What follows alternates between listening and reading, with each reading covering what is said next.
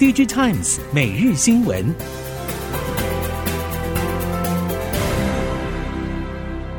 听众朋友们好，欢迎收听 DigiTimes 每日新闻，我是翁方月，现在为您提供今天的科技产业新闻重点。首先带您关心。尽管近期 PC 笔电用 CPU、GPU 晶片需求还在谷底，不过半导体先进技术推陈出新，还是让超维和 NVIDIA 的年度新产品受到专业级电竞玩家的高度重视。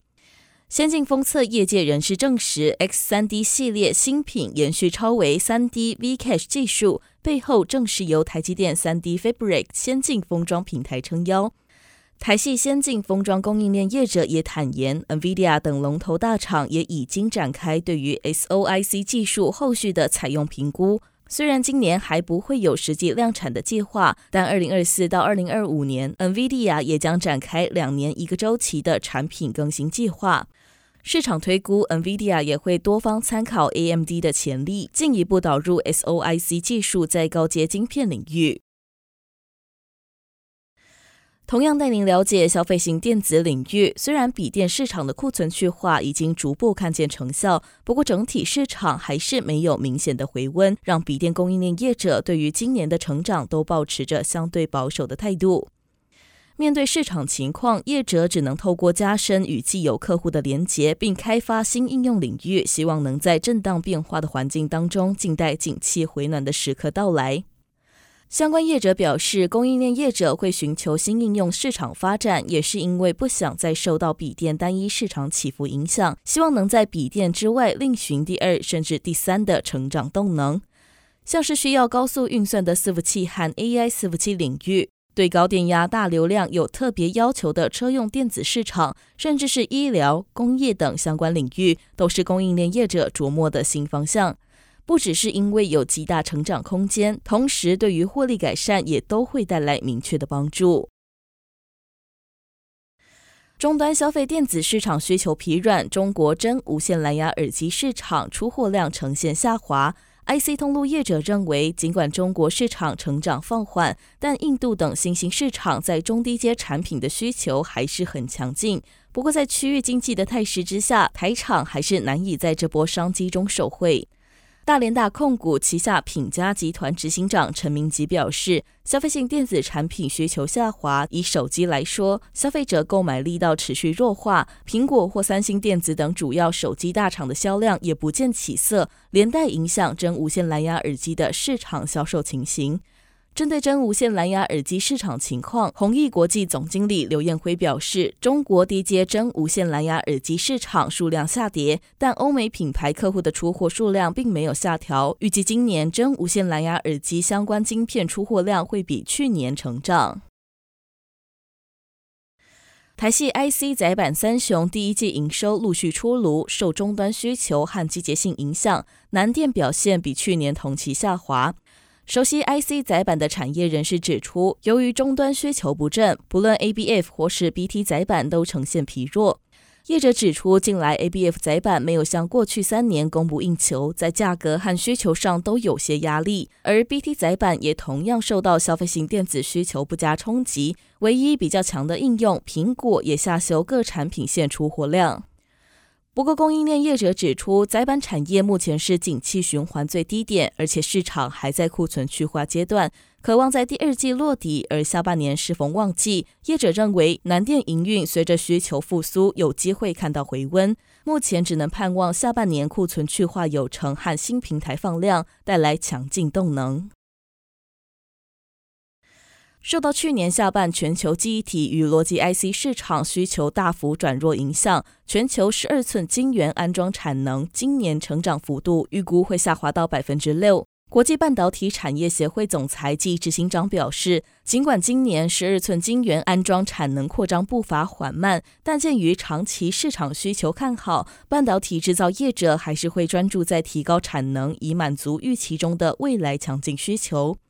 晶圆代工、记忆体和功率元件制造业者将会是推动安装产能成长的主要推力。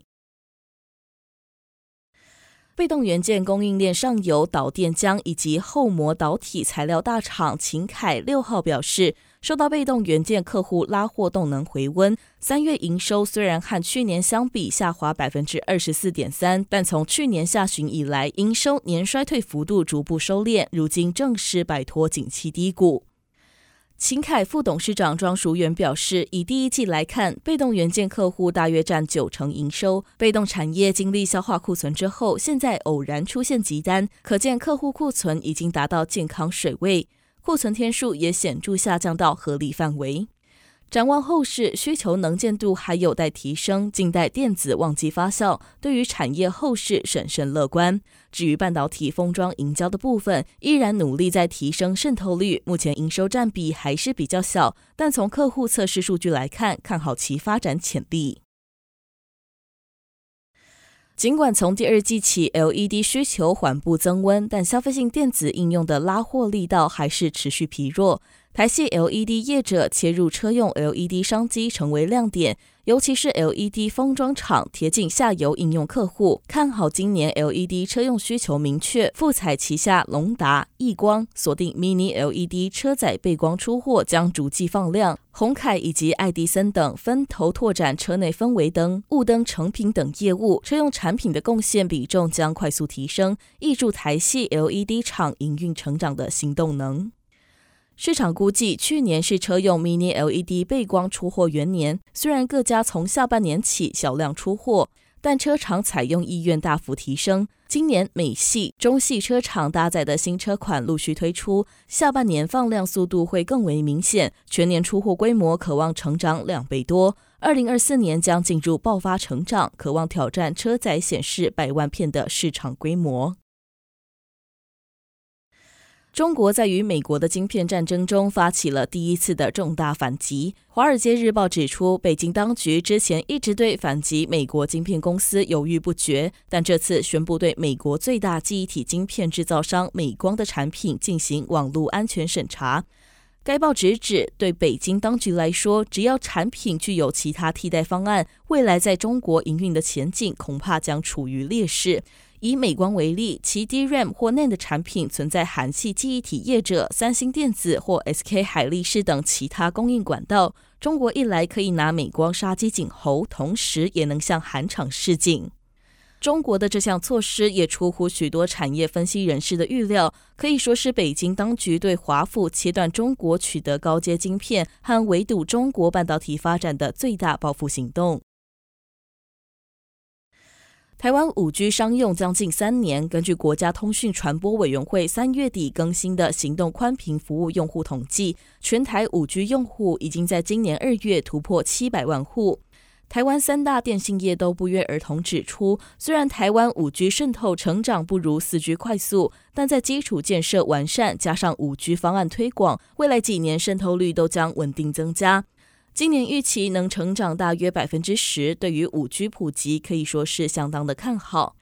虽然五 G 推广速度赶不上当初的四 G，但这是全球都面临的问题。如果和其他国家相比，台湾五 G 成长速度其实表现非常好。对此，中华电信个人家庭分公司总经理苏天才表示，随着新手机几乎全面支援五 G，销售量也持续增加。即使消费者还没有更换五 G 方案，但也都成为潜在客户，相信会越来越普及。台电四月一号起平均电价调涨百分之十一，其中针对产业高压及特高压的用电大户，像是台铁、高铁和半导体晶圆代工厂，涨幅高达百分之十七。也让目前处于市况低谷的晶圆代工、面板和记忆体等半导体上下游产业面临获利下滑但成本拉升的处境。晶圆代工业者表示，电费调涨问题可以用执行多时的节能计划与成本转嫁等策略解决。线下最担心的其实是夏天到，缺水缺电的噩梦又将来临。缺电所带来的供电不稳和电力吃紧问题一旦发生，带来的损失将相当可观。面对电费涨幅惊人，晶圆代工业者表示，台积电应该会重新调整代工报价或供应链采购价来反映成本，将影响降到最低。至于其他晶圆代工厂或是封测设备与 PCB 等用电量较大的供应链，在台积电价格守稳甚至可能调涨带头之下，应该也会全力守住价格，维持毛利率表现。以上新闻由《DigiTimes 电子时报》提供，翁方月编辑播报。谢谢您的收听。